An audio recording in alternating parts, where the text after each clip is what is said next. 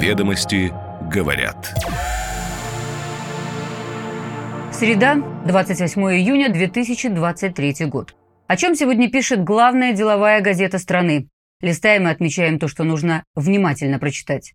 Доброе утро. Ведомости говорят.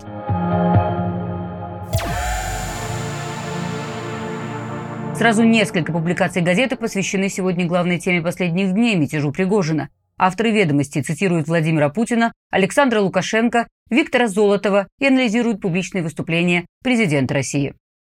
Итак, ведомости говорят, что Путин никогда прежде не обращался к россиянам по одной теме с такой интенсивностью, как в последние дни. Было, конечно, 24 февраля 2022 года, старт спецоперации, затем 21 сентября, день начала частичной мобилизации, а до этого поводы – плановые выборы, Новый год, ну и потом уже коронавирус. Собственно, пандемия и открыла практику тематических выступлений президента по ТВ. Публичная реакция на начавшийся в ночь на 24 июня поход основателя Вагнера на Москву была практически молниеносной.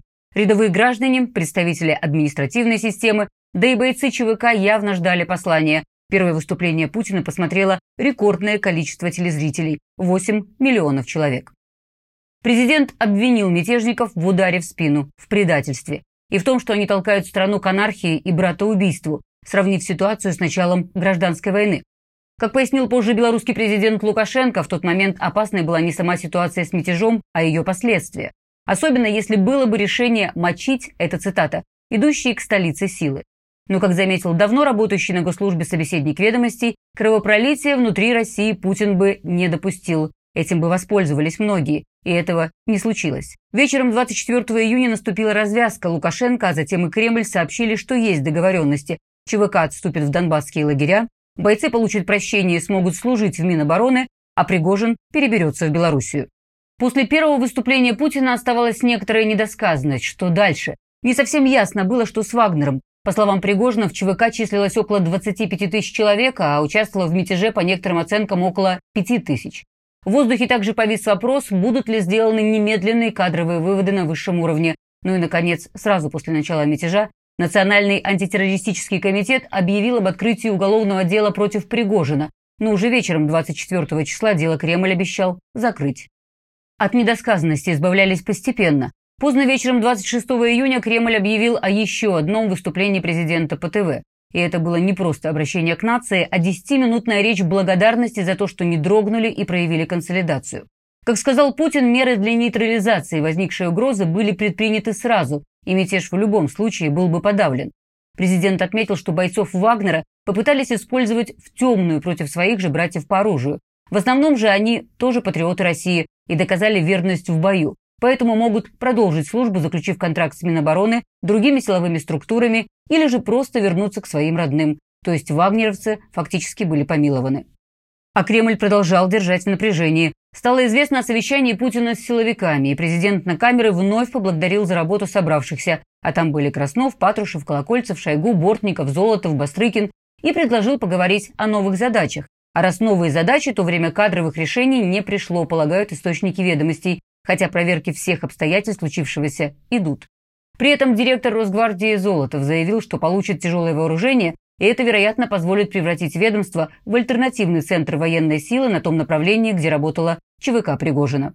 И на другие вопросы ответы появились позже. Сначала Кремль объявил и снова заинтриговал, что Путин возле Кремля выступит перед подразделениями Минобороны, Росгвардии, ФСБ, МВД, ФСО, обеспечившими порядок во время мятежа. Путин сказал, что собравшиеся и их сослуживцы встали на пути смуты, результатом которой неизбежно был бы хаос, что благодаря слаженной работе не пришлось снимать боевые подразделения из зоны спецоперации. В память о погибших летчиках президент объявил минуту молчания и подчеркнул, что будет сделано все, чтобы поддержать семьи погибших. Благодарил президент бойцов и на встрече с военнослужащими Минобороны спустя пару часов. А еще рассказал, что содержание ЧВК «Вагнер» полностью обеспечивалось государством. Только за год, с мая 22 по май 23 года, на денежное содержание и стимулирующие выплаты государство заплатило ЧВК свыше 86 миллиардов рублей. При этом «Конкорд», фирма Пригожина, заработала на поставках продуктов для армии еще 80 миллиардов рублей. «Надеюсь», — сказал президент, что в ходе этих работ никто ничего не украл или, скажем так, украл поменьше, но, безусловно, мы будем, конечно, с этим совсем разбираться. А ведомости тут напоминают о версии, что отказ военного ведомства от части обозначенных контрактов и подтолкнул Пригожина к конфликту с руководством Минобороны. Между тем, уголовное дело против самого Пригожина 27 июня прекращено. Но если надежды президента России на честность бизнесмена Пригожина не оправдаются, то это будет уже совсем другое дело, вероятно, вновь уголовное. А теперь другие темы номера. Минэнерго и силовые ведомства проверят киберзащиту ТЭК. На базе министерства будет создан отраслевой центр управления кибербезопасностью. На замену Телеграм для чиновников потратят еще почти миллиард рублей. Вероятным исполнителем может быть выбрана ВК. Аэрофлот хотят привлечь к разработке электронной базы документов на самолеты и вертолеты. И это тоже может стоить миллиард. Мосбиржа объяснила, в чем сложность запуска торгов рупия-рубль. Валютное регулирование в Индии не допускает вывода капитала из страны. Ведомости говорят. Минэнерго, ФСБ и Федеральная служба по техническому и экспортному контролю будут проверять компании топливно-энергетического комплекса на предмет защищенности от кибератак. Речь об объектах критической информационной инфраструктуры, то есть IT-системах, сетях, а также автоматизированных системах управления технологическими процессами компаний. Это следует из поправок к закону о безопасности объектов ТЭК, которые опубликованы на портале нормативно-правовой информации.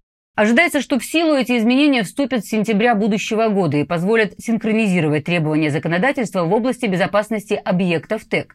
Оценивать готовность компаний к противодействию кибератакам будут в ходе проверок, говорится в законопроекте. Кроме того, Минэнерго будет регулярно устраивать соответствующие отраслевые командно-штабные учения. Также оговорено создание отраслевого центра управления кибербезопасностью в ТЭК, который будет отвечать за реализацию мероприятий закона. Ведомости говорят, что уязвимость объектов ТЭК сегодня один из основных вызовов и рисков для глобальной безопасности страны.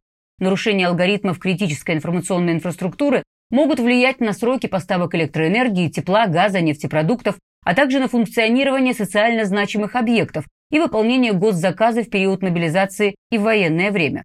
При этом эксперты отмечают, что работа компании ТЭК во многом базируется на западных инженерных и управленческих решениях, которые могут быть использованы противником для нанесения прямого ущерба объектам энергетического и сетевого хозяйства. И угрозу это усиливает автоматизация многих процессов в отрасли, в ходе которой диспетчерские службы, ранее выступавшие элементами безопасности сетей, были упразднены либо существенно сокращены. Открытых цифр по кибератакам на ТЭК нет, но их количество за прошлый год увеличилось по оценкам аналитиков рынка процентов на 40. Мотивы киберпреступников разные. Это и диверсия, вывод из строя оборудования, и остановка производства, и промышленный шпионаж, и военная разведка.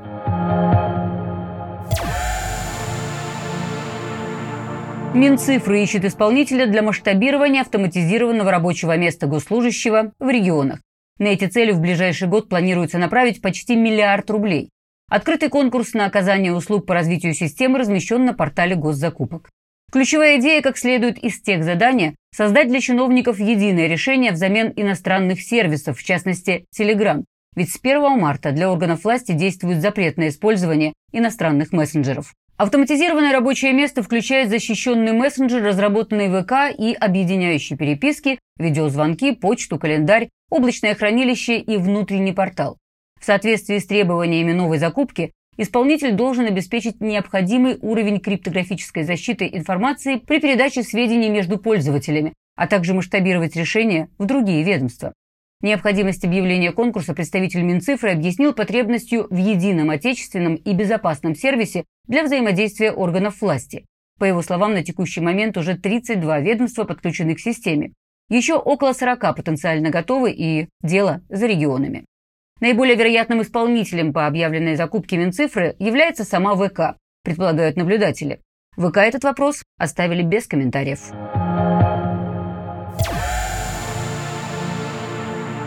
Аэрофлот и государственная транспортная лизинговая компания ГТЛК обсуждают создание в России электронной цифровой базы эксплуатационно-технической документации на самолеты и вертолеты. Об этом рассказал ведомостям гендиректор ГТЛК Евгений Дитрих. Сейчас идет обсуждение сроков, в которые такая система могла бы появиться. На недавней конференции «Цифровая индустрия промышленной России» Аэрофлот анонсировал импортозамещение ПО на общую сумму около 10 миллиардов рублей. Вся сумма, утвержденная правительственной комиссией на особо значимые IT-проекты авиакомпании, составила 18,2 миллиарда, уточнял представитель Минцифры. Проекты будут финансироваться из собственных средств Аэрофлота. Недавно авиакомпания сообщила, что разрабатывает программное обеспечение для импортозамещения швейцарской системы поддержания летной годности самолетов, управления производством при техобслуживании и ремонте воздушных судов, управления материальным обеспечением. Дитрих отметил, что ГТЛК готова частично оплатить создание унифицированной электронной базы данных, которой у авиакомпаний и Росавиации в любой момент будет оперативный доступ. По словам топ-менеджера, на такие разработки можно было бы направить часть прибыли компании за первый квартал 2023 года. Со ссылкой на экспертов в ведомости говорят, что это может быть от нескольких миллионов до миллиарда рублей, в зависимости от числа пользователей. Эксплуатационно-техническая документация на авиатехнику сегодня ведется в бумажном виде. На одно воздушное судно может приходиться свыше тысячи документов, в которых содержится подробная информация о времени установки агрегатов, поломках деталей, их ремонте и замене. Без этих документов невозможно поддерживать летную годность самолетов и вертолетов.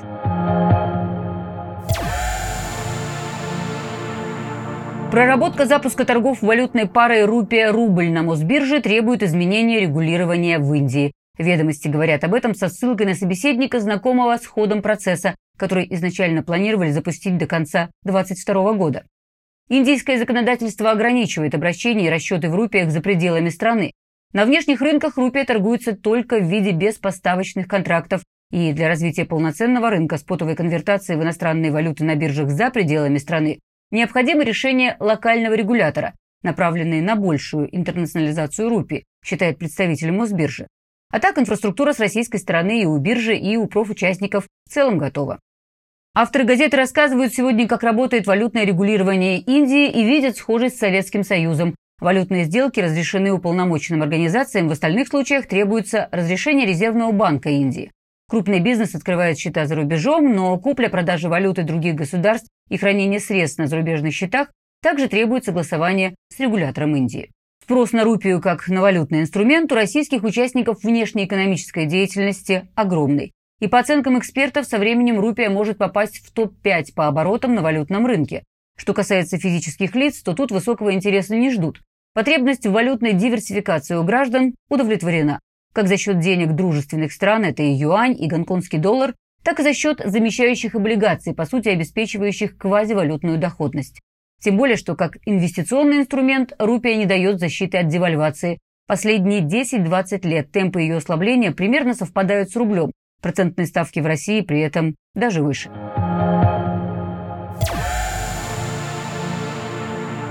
Дорожным строителям хотят установить порог по импортной технике. Минтранс предлагает с 2025 года ввести требования, отсекающие от участия в госконкурсах компании с долей отечественного оборудования ниже 30%. Предполагается, что эта доля будет расти ежегодно и к 30 году достигнет уже 60%. Такую меру министерство рассматривает в качестве стимула к импортозамещению, и по этому поводу есть уже проект постановления правительства. Правда, пока он на этапе предварительной проработки. Правила относятся к закупкам работ по строительству, реконструкции, ремонту и содержанию автомобильных дорог. Сейчас для участия в конкурсе компании нужно иметь опыт строительного подряда, а с 2025 года еще и российскую технику в собственности или в долгосрочной аренде. Речь о гусеничных кранах, бульдозерах, автогрейдерах, катках, эскаваторах и другом ключевом оборудовании для строительства и ремонта дорог. В Минпромторге в целом поддерживают идею Минтранса, полагая, что это будет способствовать стимулированию спроса на отечественную технику и освоению производства некоторых ее видов российскими предприятиями. А в Ростехе приводят цифры запросов отрасли. За последние пять лет затраты стройподрядчиков на покупку импортных образцов техники составили порядка триллиона рублей. До 2030 года эти расходы могут вырасти вдвое. У экспертов есть по этому поводу свои замечания. Если новая мера будет гарантировать лишь спрос, но не качество, возможны негативные последствия. К тому же отечественные производители только осваивают выпуск востребованной техники, и нормы, содержащиеся в проекте постановления, приведут к дополнительной нагрузке на дорожно-строительные компании и могут поставить под угрозу как сроки выполнения работ, так и их качество. Ведомости говорят. Каждое утро по будням «Ведомости говорят». Слушайте краткий обзор свежего выпуска главной деловой газеты страны. Будьте в курсе бизнес-повестки. До завтра.